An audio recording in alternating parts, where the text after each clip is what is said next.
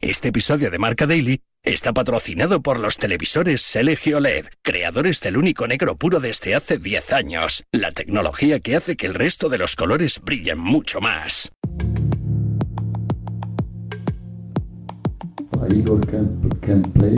Eh, Igor puede jugar. Ansu y Lamtey están los dos lesionados y creo que vamos a perderlos por un tiempo bastante largo. Pero el foco está en los jugadores que pueden jugar mañana. Somos suficientes para competir. No sé si ganaremos, pero desde luego lucharemos para conseguir la victoria en el partido. Parecía que las cosas iban eh, poco a poco mejorando para Ansu Fati en sucesión al Brighton. El canterano del Barcelona decidió tomar en eh, verano una decisión arriesgada pensando en el bien de su carrera que a pesar de que con España seguía siendo un fijo, había pasado a tener un rol más que secundario en los planes de Xavi.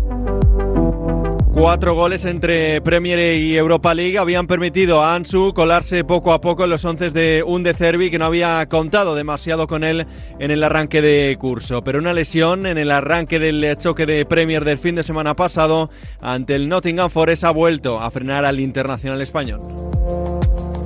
Ansu tiene una afección importante en los isquiotibiales de la pierna derecha, que según confirmó el propio De Cervi en la previa del choque ante la ECA de Atenas, dejará fuera a Ansu de los eh, terrenos de juego durante un periodo largo de tiempo.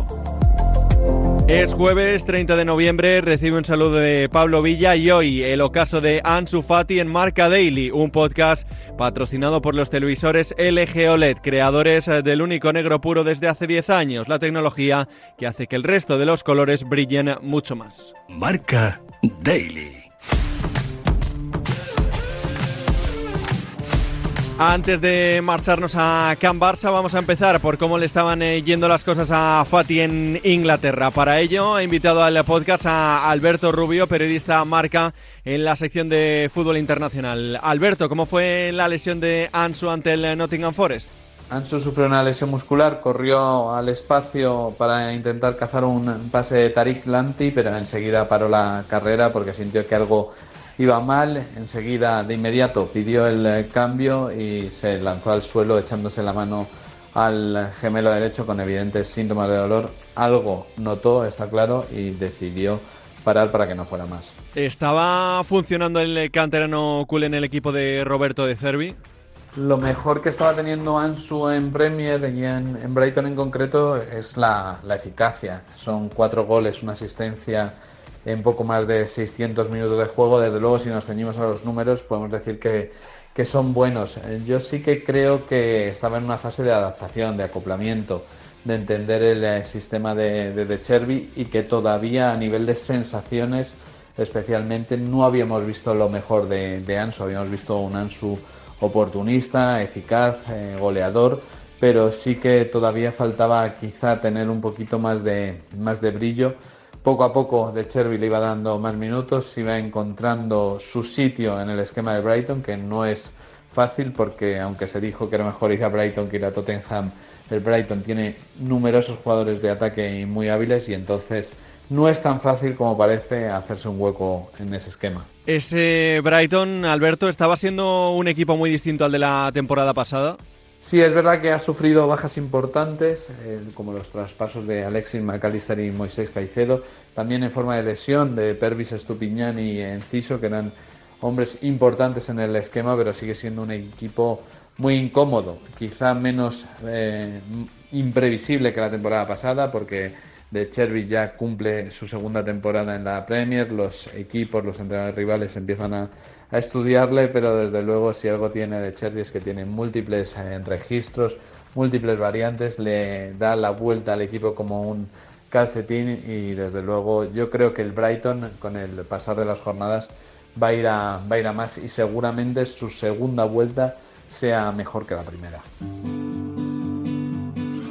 Ahora sí, nos marchamos a Barcelona para que Alejandro Segura, inalámbrico de los partidos del eh, Club Culé en Radio Marca, nos cuente cómo ha sentado en el eh, Club Laugrana la lesión de un jugador que recordemos que tiene contrato con el Barça hasta 2027. Segura, ¿confiaba el Barcelona en que la cesión fuese un eh, paso intermedio para su vuelta?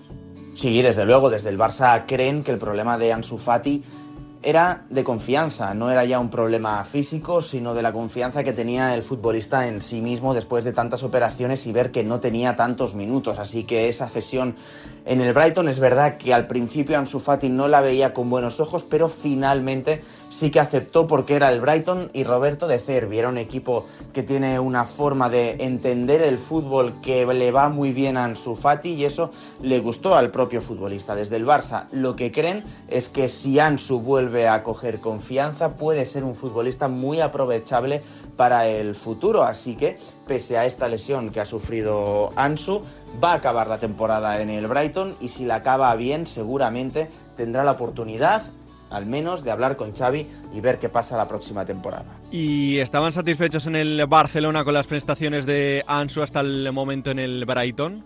Sí, Bojan de hecho ya ha ido a Brighton para hablar con Ansu Fati en este nuevo rol que tiene el exfutbolista de seguimiento de los jugadores cedidos. Ha hablado con Ansu, ha hablado con el club, están contentos de los minutos que está teniendo Ansu Fati y sobre todo porque parece que está o estaba recuperando ese gol, ¿no? Un Ansu que es verdad que al principio no jugaba tanto, pero que ahora sí que está teniendo minutos, ¿no? Y está viendo puertas. Así que desde el Barça sí que están contentos con esa cesión. Veremos si después de la lesión Ansu se recupera bien y puede volver a tener minutos, pero de momento creen que está siendo provechosa. Es evidente que la suerte no está sonriendo a un Ansu Fati que apuntaba a ser una estrella mundial, pero al que las lesiones han ido frenando una progresión que ahora mismo está más en el aire que nunca. Hasta aquí una nueva edición de Marca Daily, un disponible en todas las plataformas. Mañana más y mejor. Hace 10 años, LG creó el único negro puro, un hito en la historia de la tecnología que hizo brillar millones de colores. Ahora, esos colores brillan intensamente y se integran a la perfección en tu hogar. LG OLED Evo, 10 años con el único negro puro.